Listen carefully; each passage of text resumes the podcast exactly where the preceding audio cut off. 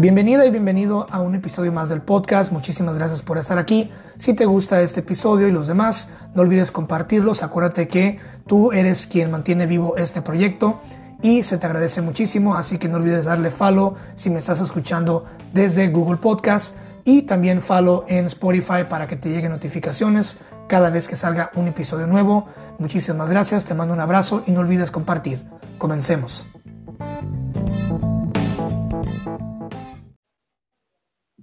Familia, bienvenidos a un episodio más del podcast. Estoy de manteles largos porque tengo una invitada desde Murcia, España, y obviamente por diferencia de horarios, obviamente por la enorme distancia, tuvimos un par de fallas técnicas, pero bueno, aquí estamos otra vez. Adriana Cano, ¿cómo estás? Buenas, buenas otra vez, madre mía, qué dificultades nos estamos encontrando, cuántos retos, pero, pero vamos allá, ¿no? No te preocupes. Mira, no quiero yo dar a, revelar tu identidad y qué es lo que haces y qué es lo que eres. Quiero que la gente, cuando escuche este episodio o cuando salgan los promos del episodio, le hagan clic a tu perfil y vean todo el material magnífico que tú haces con esa, con esa positividad que tú haces y con ese sentido genuino de aportar, ¿qué diría yo? Aportar contenido de autoconocimiento, contenido de valor, contenido bonito, así como yo lo descubrí. Y bueno, en ese contenido bonito y de valor y todo lo que haces, me crucé con un video no, no muy viejo, sino un video que grabaste hace apenas, serán unas semanas para cuando salga este episodio, pues bueno, este, muy bonito sobre el nudismo. Y me llamó mucho la atención porque es un tema en el que he estado, en el que he estado yo dándole vueltas, he estado pensando y meditando y estaba pensando utilizarlo para un podcast o para un tema de conversación y casualmente eh, empezaste a hablar de eso y dije, la tengo que invitar ya de una antes de que se enfríe. Así que gracias por estar aquí y bueno, háblame sobre el nudismo. ¿Qué te lleva a ti sobre a ti para hablar sobre el nudismo? ¿Qué te motiva a hablar sobre el nudismo? ¿Qué consideras tú que sea el nudismo y qué tan importante para ti es el nudismo? Vale. Bueno, en primer lugar, muchas gracias por la presentación y por invitarme a este podcast. Y bueno, pues en relación al nudismo, son muchas las cosas que me llevan a hablar sobre esto. Y el punto inicial fue el otro día que estaba en la playa, momento verano, y, me ofrecieron ir a una playa nudista en la que estaba la posibilidad de ir desnudo no. O sea, aunque sea una playa nudista, no tienes la obligación de desnudarte y entonces ahí empezó el planteamiento de decir, joder, ¿y por qué no es así en todas las playas? ¿no? ¿Qué problema hay con que nos desnudemos? Y bueno, estando allí físicamente, pues empecé a ver pues la naturalidad de los cuerpos, de, decir, joder, es que cuando ves a la gente desde este punto tan natural de ser personas simplemente que están sin ropa, pues te das cuenta de que, no sé, de que realmente se cambia totalmente tu percepción pues porque al final la forma en la que solemos ver los cuerpos es en un espacio tanto de pornografía como de, bueno, mm, incluso yo creo que ya en la playa pasa con los bikinis porque también tenemos mucho la imagen de los típicos modelos o las típicas modelos eh, con cuerpos en general incluso retocados o no del todo normativos. Entonces, en este punto también te das cuenta de que durante todo el verano puedes ver los cuerpos desde una forma al natural, de, bueno, aunque sea con el bikini, pero que luego llega el invierno y estás muchos meses solamente viendo un tipo de cuerpos y eso hace también que generemos mucho machaque o mucho daño, o sea, mucho daño psicológico de decir, hostia, este es el cuerpo, ese es el cuerpo y tener un canon de belleza un poco inalcanzable. Entonces, me parece que tanto eh, los espacios nudistas como esto tienen como una fuerza muy grande también para romper todas estas mm, barreras que tenemos mentales, entre otras muchas cosas que seguiremos ahora comentando, ¿no?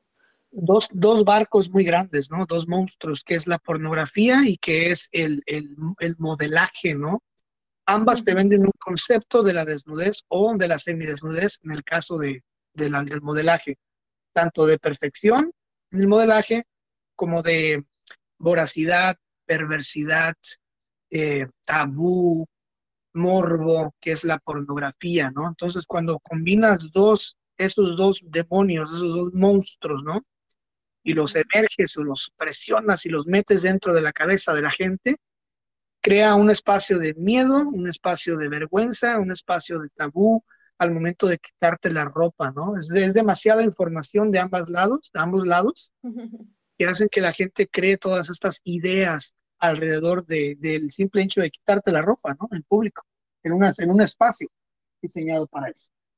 Pues sí, porque bueno, al final yo creo que, que el nudismo es el quitarse la última de las capas, pero el quedarse en bikini, incluso en ropa interior, más casi en ropa interior, que parece que da como más pudor cuando solamente es un cambio de tela, de la del bikini a la del bañador, o sea, de la del bikini a la ropa interior, realmente es la, la imposición que se nos genera ir quitándonos capas hasta el punto de que se nos empieza a ver la piel. Pues eso, desde hace muchos, mm, bueno, no tantos años realmente, mm, estábamos censurados a cuerpo entero, incluso en algunas otras culturas sigue estando ese punto de que no se nos vea la piel.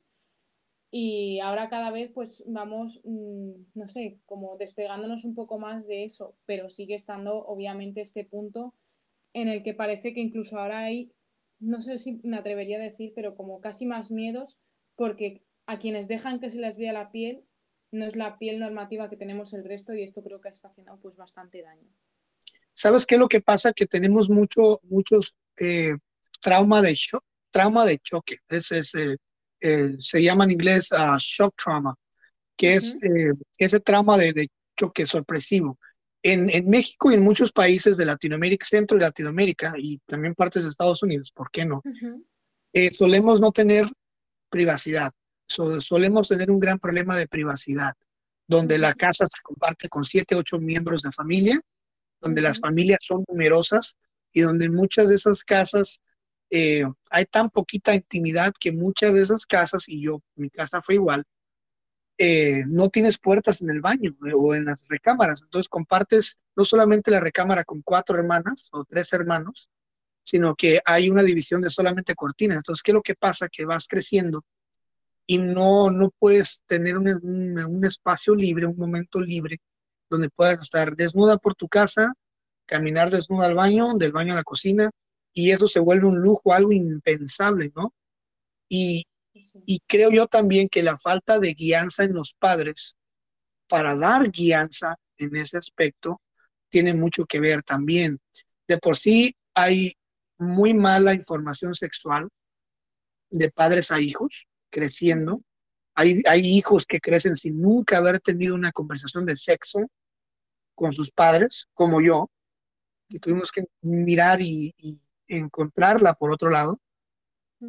Y eso no solamente crea una desinformación, sino también el crecer mirando la desnudez del género opuesto, del mismo género, como un tabú, como algo impensable o como, una, como algo, em, ¿cómo se llama?, de perverso o algo, em, como si fuera algo promiscuo, ¿no?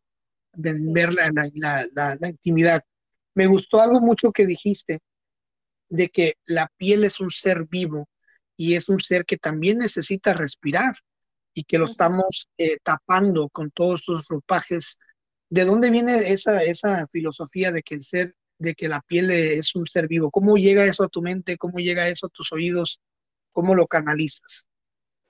Pues a ver, yo realmente en lo que me estoy centrando ahora mismo es precisamente en salirme de esta concepción que creo que cada vez está más expandida, en el que creo que hemos hecho del humano una raza única, que poco tiene que ver con los animales y que poco tiene que ver con la naturaleza, cuando realmente creo que no podría ser un error más grande el creer eso. O sea, el punto este de creernos que somos una mente con patas y que nuestro cuerpo no tiene nada que ver, que todo pasa de una forma aleatoria, enfermamos de forma aleatoria porque viene de fuera o sea, toda esta idea eh, no resuena para nada conmigo.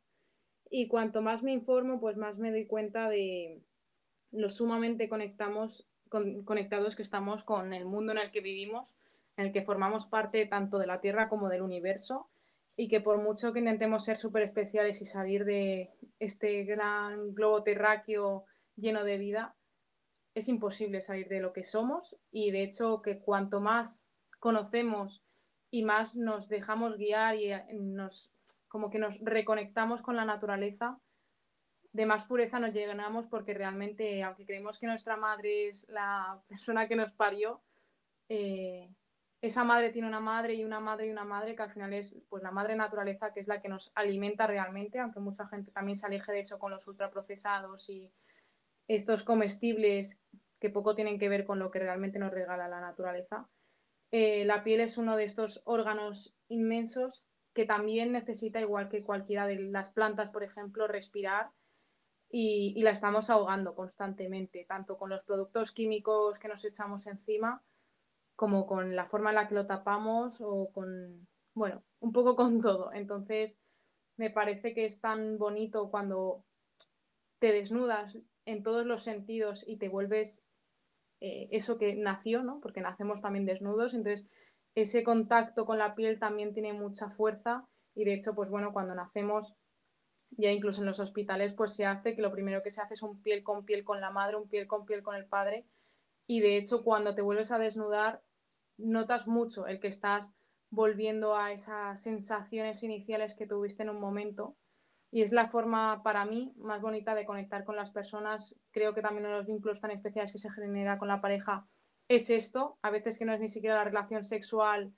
desde el punto genital, sino el cuando luego a veces acabas y te quedas abrazada piel con piel con esa persona, que es como que lo sientes todo, ¿no? Y, y para mí esas, esas cosas son experimentables, vivibles y, y creo que no me estoy inventando nada, pues precisamente por eso, porque se puede vivir y se puede sentir. Y es que estamos tan condicionados como sociedad, tan condicionados que hay mucha gente que para ellos algo grandísimo y la conexión con la naturaleza es quitarse los zapatos y salir afuera al pasto y sentir el pasto en, en la planta de los pies. Y, y eso no es contacto con la naturaleza.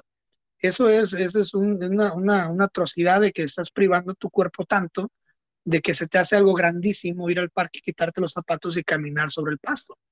Pero imagínate si te quitas los zapatos y caminas con tus pies descalzos sobre el pasto, sobre la arena, metes los pies al agua y, y sabes lo rico que se siente y tu cuerpo te lo empieza a agradecer, inmediatamente sientes todos estos electrochoques en el cuerpo que dan hasta el cerebro de lo bonito que se siente Imagínate, eso quiere decir que la piel en realidad y el cuerpo te lo agradece.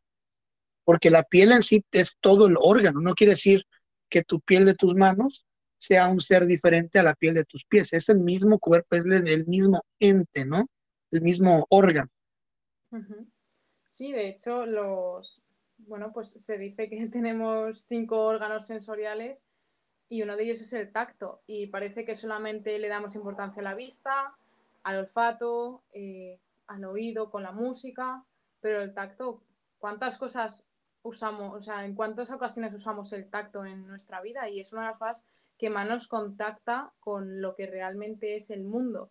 De hecho, creo que dentro de tampoco muchos años, con todas las movidas estas del desarrollo virtual y todo esto, te pondrán muchas cosas, como puede ser pues las gafas que ya se están generando de que tú a través de unas gafas te ponen eso, te ponen unos oídos y te crees que estás en otro mundo solo por lo que ves y lo que oyes. Y creo que el tacto también nos ayuda mucho a decir, esto es lo que es, lo que puedo tocar, ¿no? Y no es un estoy viendo una brisa marina que además me ponen aquí un aroma, incluso parece que estoy, pero cuando lo tocas yo creo que es cuando notas que ahí está, ¿no? Y es que esa, de esa experimentación de, de, sentir, ¿no? Yo creo que sabes qué, sabes por qué se desvía tanto el no darle mucha atención a eso del tacto, es porque obviamente estamos siempre bajo un sentido de supervivencia. Ocupamos mirar para sobrevivir, ocupamos escuchar para sobrevivir, ocupamos hablar para sobrevivir y no siempre se, se piensa en la piel. Es como que solamente cuando pasa una tragedia que te cortas o te quemas, ah, ahí sí te empiezas a preocupar, ¿no? ya ves. Pero yo también añadiría como un matiz ahí. O sea, yo creo que el punto, o sea, ese es un punto inicial. Pero para mí una de las cosas que más noto es que el tacto es las partes que más, si te das cuenta, todos los órganos sensoriales están en nuestra cabeza. Pues eso, la vista, el oído, el olfato. Y el tacto es todo lo que tiene que ver con el resto del cuerpo somos una sociedad tan sumamente mental en el que todo está en la cabeza, que no bajamos, o sea, todo se queda ahí arriba, ¿sabes? Entonces es como que el hecho de bajar, al no ser que sea para tener un fin, como puede ser un orgasmo, porque hay mucha gente que ni siquiera tiene relaciones sexuales con un fin más allá que el llegar al orgasmo, eh, es como eso, estamos encerrados en nuestra cabeza y, es ese paso de bajar y decir, coño, que somos más que eso, ¿sabes? Claro, y, y ese, hay, hay, un, hay un término que, que viene muy ligado con, el, con, con la desnudez eh, y la conexión con la naturaleza, que es el, el naturismo. ¿Qué tan semejante es quitarte la ropa en la playa, en una playa nudista? Eh, ¿Y qué te lleva al naturismo? ¿Qué tan, ¿Qué tan separadas están esas filosofías o qué tan conectadas están, crees tú? Para mi percepción, la diferencia no es tan grande. O sea, probablemente la diferencia esté en el punto de conciencia en el que tú pones, pero bueno, realmente cuando tú te desnudas, eh, pues por ejemplo en la playa, ¿no? Como decíamos antes, una playa nudista, ya estás en naturaleza. Entonces, de, esta es mi percepción, ¿eh? O sea, mi diferencia es cómo aplicas tú el estar desnudo, el decir, bueno, estoy desnudo pero me mantengo en mi yo, o estoy desnudo y aprovecho para hacer una conexión con me meto en el mar desnuda, eh, todo este punto en el que son todo un mar de sensaciones y que estás conectando con el todo. No te quedas solamente en el, bueno, pues me he quitado este para que no se me quede la marca del bikini cuando me da el sol. No sé si. ¿Tú cómo lo ves? Pues creo que el naturismo es un poquito más extremo, este, no es malo. El naturismo, pues hay mucha gente que, pues usa, tú sabes, que no se baña con jabón, que, ¿cómo se ah. llama? Se la pasa descalza, que no se lavan el pelo. Entonces es, es padre y la sociedad conforme más se acerque, fíjate esto, es muy, es muy cierto, porque vivo yo en San Francisco, que es donde está eh, el, el, todo lo que es el complejo de Google, de Facebook. De hecho, yo trabajo con Facebook y con Google, pero eso es otra historia.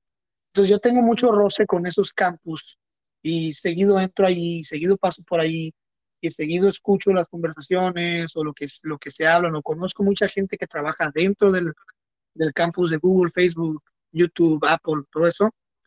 Y la plática, algo que me, que me, que me voló la, la cabeza y que sin duda va a pasar, es que conforme más nos acerquemos a estas realidades virtuales, se va a convertir en una especie de lujo muy pronto el hecho de tener espacios o resorts donde puedas estar desnudo y donde puedas escaparte una o dos semanas a vivir como se debe de vivir o como se vivía antes. Era desnudo, cazas un pez, lo haces, te haces una fogata, lo haces y te lo comes. Cada vez va a ser más común esas experiencias. Obviamente van a ser moderadas para el turista, ¿no? Pero eh, va a ser más común que la gente empiece a buscar esos escapes, como por ejemplo irse a Cancún o que en Ibiza hagan una, una especie de resort donde en Ibiza, España, vayas a, a, a, andar sin ropa, a buscar tu comida, a cocinar tu comida en, una, en una, naturaleza o espacio de naturaleza eh, pues moderado, hecho para ti, y va a ser carísimo. ¿No? Va a ser carísimo eh, poder vivir como se vivía antes, antes de toda esta digitalización. Y eso me, me, me vuela la cabeza porque digo yo, ¿cómo, qué tan rápido nos estamos alejando al hecho de que somos, pues, una especie más de todas las especies que viven en este planeta y que antes convivíamos desnudos, no nos vamos muy lejos.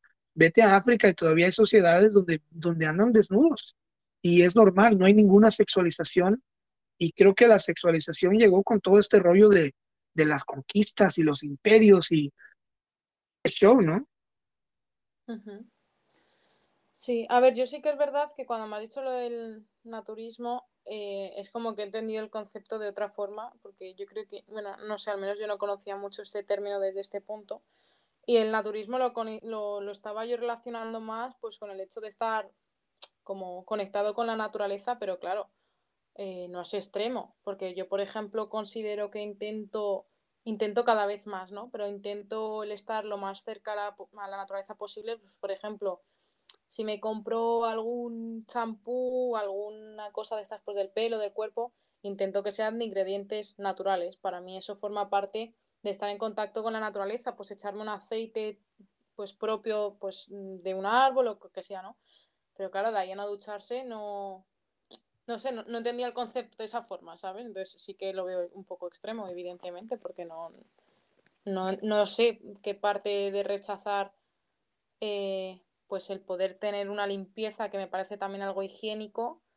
Eh, o sea, me parece que realmente ya se llevan muchos años utilizando este tipo de mecanismos, ¿no? Y que se sabe pues que está bien estar higiénicamente porque la suciedad también genera enfermedad. Y sabes qué es, es cuando dices que la sociedad genera enfermedad, esa voracidad del comercio, esa voracidad de la globalización, nos han hecho, nos han alejado, creo yo, de, una, de una palabra excelente que tienes en tu perfil de Instagram, que es autoconocimiento y de la autoexploración. La voracidad comercial y en la globalización mundial nos han, nos han alejado tanto del autoconocimiento que nos hacen pensar y creer que nuestro cuerpo debe de oler a coco, a miel, a qué, a, a, hierbabuena, a cilantro, a todo este show. El cuerpo no debe oler a nada, el cuerpo debe oler a cuerpo. El cuerpo debe oler a olores naturales del cuerpo. Entonces, esa voracidad comercial, esa globalización, todo ese show, yo creo que sí nos han alejado bastante del autoconocimiento. ¿Por qué? Porque es lo mismo. Cuando tú tienes un dolor de cabeza, ¿qué es lo que haces? Antes, oh, tienes un dolor de cabeza, qué sé yo, eh, aquí te va un remedio de té de limón, con hojas de limón, aquí te va esto, aquí te va el otro, ahora no. Te alejan de todo eso y ¿qué es lo primero que, lo primero que piensas es, tengo dolor de cabeza, aquí te va una, una aspirina, ¿no? Aquí te va una pastilla, aquí te va un jarabe. Entonces creo que pasa lo mismo con, con, el, con el ser humano y la relación del cuerpo y su cuerpo desnudo, que cuando el ser humano desnudez, siento yo que en algún momento el mercado pierde valor, pierde dinero. Entonces, al estar tú desnudo contigo mismo, al, buscar esos espacios de recreación, siento yo que al dejar de utilizar estos shampoos, todo este rollo, cremitas, todo este show, creo yo que en algún momento el mercado pierde dinero y es como que muy perverso, muy conspirativo. En algún momento no les conviene que el ser humano voltea a verse a sí mismo desnudo desde ojos de, elevación de conciencia, sino de, de, degradación, ¿no? Para mí la cosa es que, bueno, a nivel de chakras, que es la parte como más energética de nuestro cuerpo, que forma parte, pues eso, todo es energía en el, en el universo y nosotros pues como parte del universo también. Y bueno, pues se habla mucho de que toda la parte que está relacionada con los chakras más bajos, que son pues estas partes que lo que he dicho antes, ¿no? Estamos sobre todo en la cabeza y cuanto más vamos bajando, más nos va acercando a lo que es la tierra. Y por ejemplo, el chakra base, que es la zona más relacionada con lo genital, ¿no? Que sería el primero de nuestros chakras, es el que nos conecta directamente con la tierra, con lo que donde estamos, donde plantamos los pies, ¿no? Y la cabeza es como ese punto más aéreo de pues el pensamiento, lo ideal, lo que hacemos constantemente de estar en el pasado, de vivir en el futuro, de crear ilusiones, de conocer a una persona y generar una proyección en vez de verla. O sea, todo este punto de no estar aterrizados tiene mucho que ver con no tener desarrollado como, pues eso, ese chakra base que nos conecta. Entonces, para mí también cuando estás desnudo, lo que se genera mucho es una conexión mayor con, pues tanto con el cuerpo, porque al final, aunque sea simplemente el propio roce aleatorio que se genera, pues simplemente por no llevar la ropa, creo que ya te posiciona más en esos chakras de abajo y eso te permite también aumentar en cosas que tienen que ver pues con estas zonas del cuerpo, como puede ser la autoestima, la seguridad, la confianza,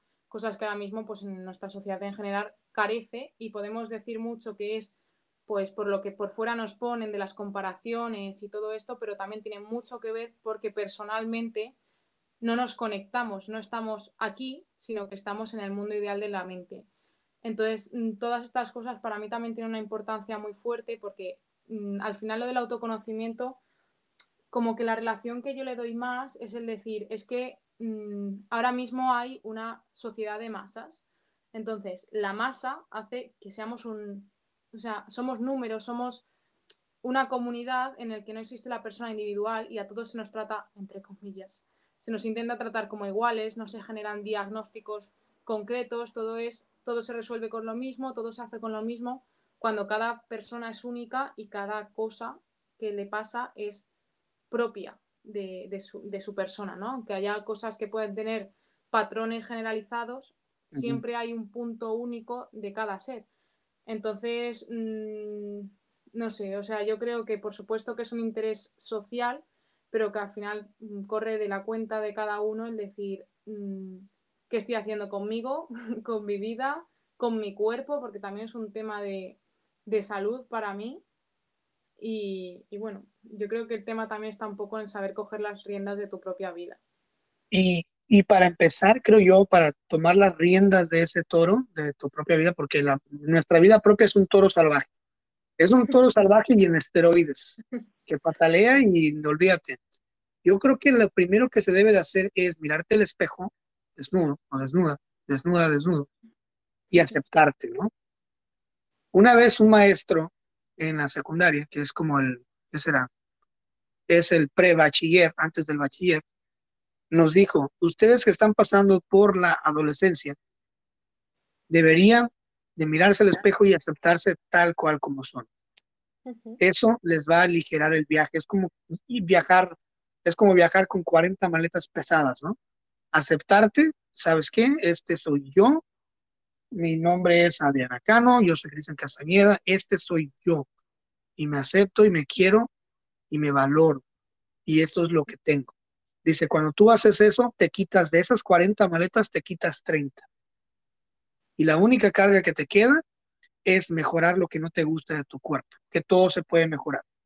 Ejercicio, buena alimentación, porque eres lo que comes, buen descanso, vitamina D, una que otra vitamina, ¿no? Y sobre todo amor propio. Cuando tú te amas, cuando tú te amas a ti mismo, créeme que, que se nota. Yo lo he visto en mi persona en los últimos 10 años me he dado muchísimo amor propio, muchísimo amor propio. Y te lo juro, no es rollo, pero te lo juro que si me pones al lado de mis amigos, soy el que más joven se ve de todos. Porque te lo juro. Por supuesto que sí. O sea, yo... Uy, perdón, dime. No, perdón, te interrumpí. Dime, dime, dime. Gracias. Eh, a mí una de las cosas, por si sirve también ¿no? a, las personas que nos puedan escuchar, a mí una de las cosas que más me ayudó a aceptarme, porque a mí al principio esto resonaba en mí desde el punto de, sí, claro, me tengo que aceptar, o sea, un poco más desde una imposición que desde una verdad de decir, es que me acepto, o sea, para mí era más un rollo que tenía que hacer, pero no me nacía. Y una de las cosas que más me ayudó fue... Eh, esto que a lo mejor se ve un poco hierbas, pero que yo ya lo tengo súper integrado en mí, es pues precisamente esto que vengo diciendo todo el rato, de que nuestra mente y nuestro, nuestra, lo, que somos no está aparte de nuestro cuerpo, porque nos gusta mucho creer que las cosas son aleatorias, ¿no? Entonces, somos una mente en un cuerpo aleatorio y pues, pues está muy lejos de la realidad, ¿no? Realmente eh, disciplinas como puede ser, por ejemplo, la morfopsicología, que lo que habla es de la psicología a través de nuestra, de nuestra forma, de nuestra cara, por ejemplo, es muy heavy porque hay muchas partes de nuestro cerebro, por ejemplo, que están eh, conectadas con partes de nuestra cara. Por ejemplo, el cerebro reptiliano, que es la parte más antigua de nuestro cerebro, está relacionada con la mandíbula. Entonces, pues tiene que ver con un tipo de personalidad, pues a lo mejor pues más visceral, que luego otras cosas del autoconocimiento pues también hablan de, las personas viscerales, de las personas emocionales, de las personas mentales. Entonces, para mí esta disciplina me, resurgió porque, claro, me hizo darme cuenta que realmente el cuerpo físico, nuestro vehículo de vida, es una expresión material de lo que somos, pero que realmente, si a mí me gusta como yo soy por dentro, por mucho que yo diga, no, me gusta como soy, me gusta cómo veo el mundo, pero bueno, tengo cosas que mejorar en mi desarrollo personal, por supuesto que sí. Pero en esencia, pues a mí, por ejemplo, que soy una persona emocional, pues sé que la emocionalidad me ha dado de las peores cosas y de los peores mm, sufrimientos de mi vida, pero también me ha dado las mejores. Y al final es ese punto de decir, ¿es que acaso yo sería de otra forma? En plan, muchas veces nos criticamos porque sabemos el dolor que supone ser quien eres. Pero también, si te dieran otra opción, yo creo que al final todos tenemos mucho aprecio lo que somos porque tampoco conocemos otra cosa, ¿no? Pero es como, me gusta como soy, lo único que quiero es potenciarlo. Entonces, mi físico es simplemente la forma que toma eso que yo soy. Y, y para mí fue la forma de decir, tío, es que si me gusta, por ejemplo, ¿no? Una cosa, si me gusta la forma en la que yo respiro la vida y como mi esencia única, pues tío, me tiene que gustar mi nariz, porque es que es la parte que está relacionada con eso, ¿sabes? En plan, por ejemplo, el, cómo están dilatados tus agujeros de la nariz, todas estas cosas tienen una psicología detrás, no es una casualidad. Entonces, para mí eso de verdad que fue como súper clave decir, si es que esta es la expresión bella de mi interior. Entonces, para mí, te lo juro, ahí fue como un clic enorme a través de mi propia experiencia de decir, es que es imposible rechazar mi cuerpo si amo lo que soy por dentro. Y luego lo que tú dices, que hay pequeños matices que siempre se pueden, pues eso, a nivel sobre todo, pues más de lo típico de la fuerza y todas estas cosas, siempre va a tener un, punto, pues cambiable, que es pues eh, a través de la vida sana y de, de, pues eso, cómo te relacionas contigo mismo. Y, y tienes que darte cuenta de que tu cuerpo no es tu cárcel, cabrón. Tu cuerpo no es tu cárcel y no eres la cárcel de tu cuerpo. Mira, yo no soy mujer, pero tengo una novia y yo he visto que los dos placeres más grandes es llegar al final del día y quitarse el brasier y los tacones.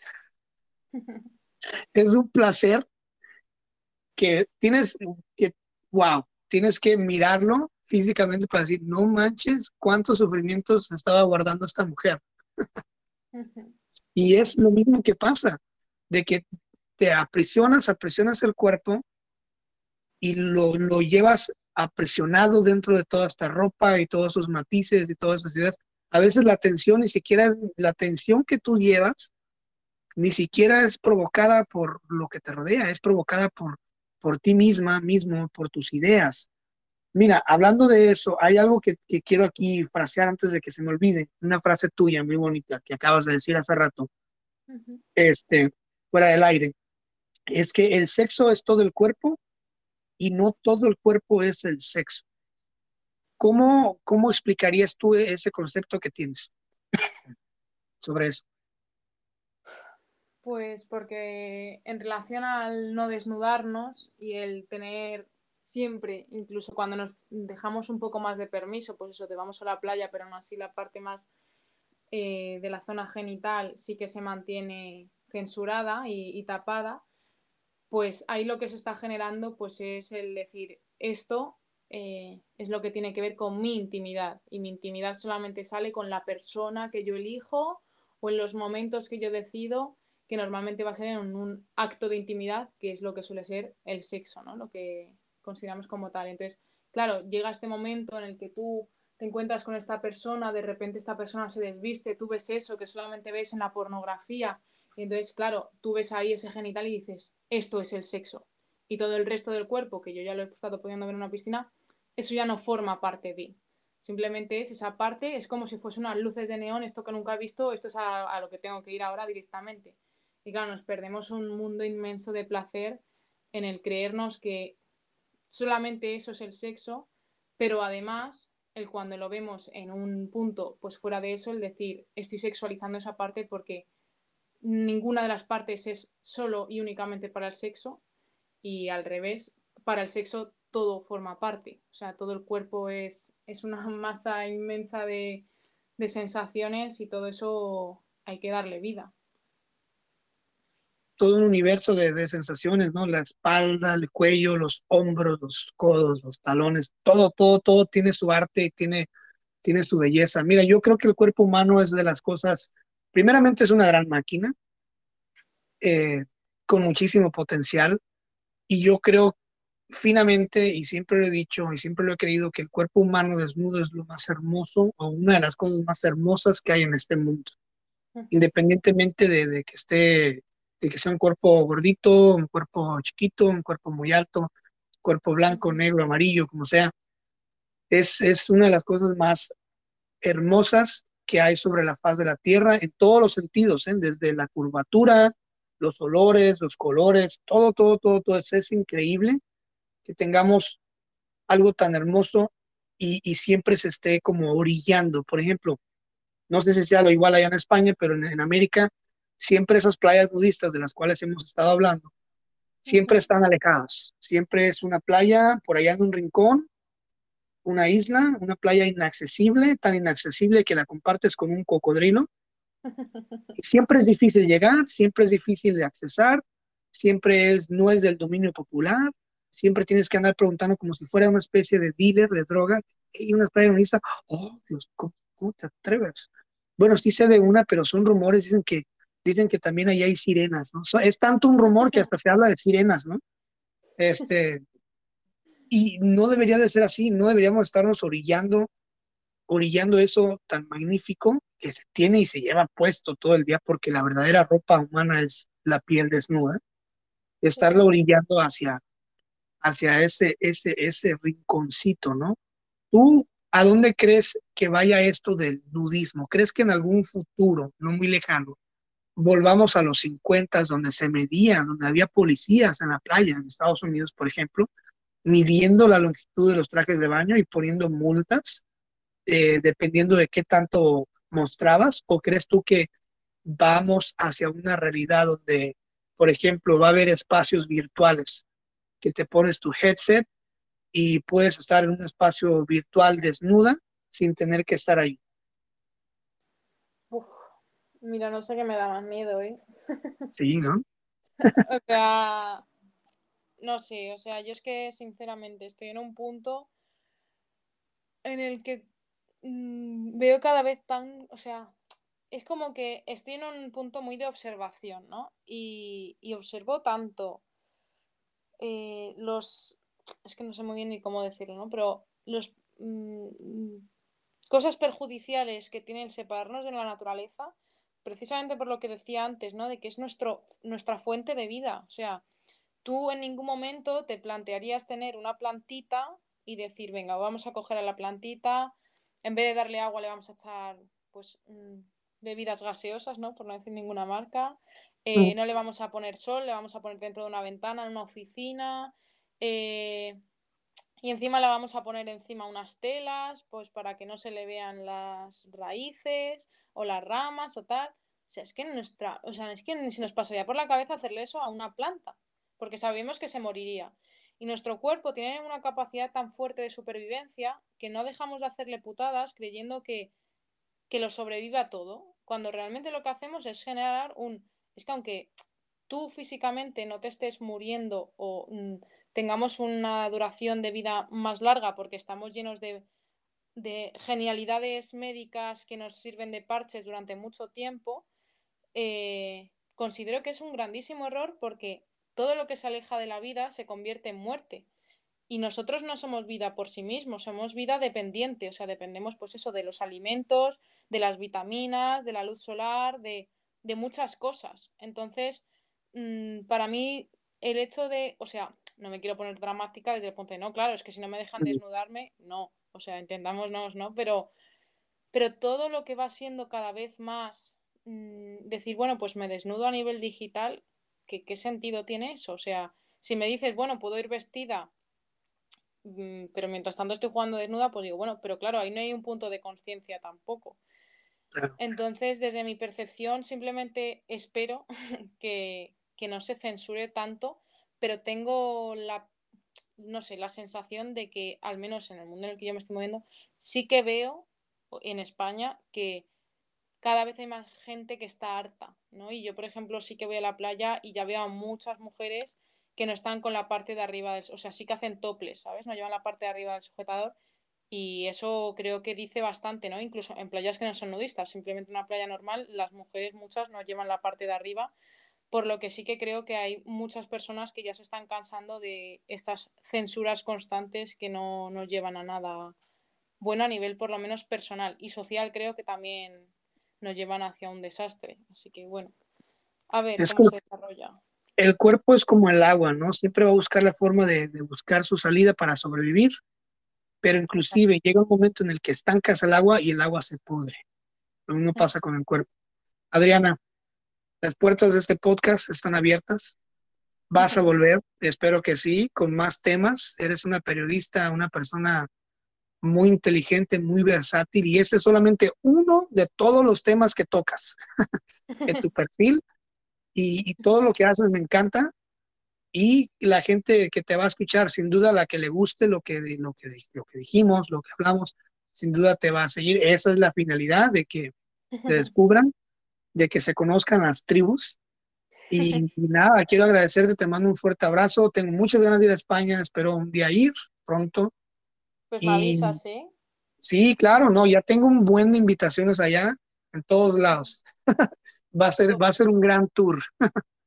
Pues muchísimas gracias, de verdad que he estado súper a gusto y, ha sido un placer. Así que cuando salga otro tema, yo encantada de venir aquí también a, hacer reflexión, que se agradece también mucho tener con quien dialogar, porque yo hay muchas veces que me monto ahí, pues me charlas en solitario y creo que mutuamente nos enriquecemos mucho. Así que gracias otra vez de corazón y, y muchas tienes que empezar Tienes que empezar un podcast, te lo digo al aire, tienes que empezar un podcast. pues es un proyecto precioso, la verdad porque la gente necesita, necesita escucharte y me encantaría un día ser un, invitado de un podcast tuyo. Creo que estamos en esta plataforma que deberías de conocerla, en la que estamos ahorita conectados. Te va a encantar. Y yo creo que gente como tú debe de tener un podcast. Hay tantos podcasts, yo sé, pero hay podcasts que no son del todo benéficos.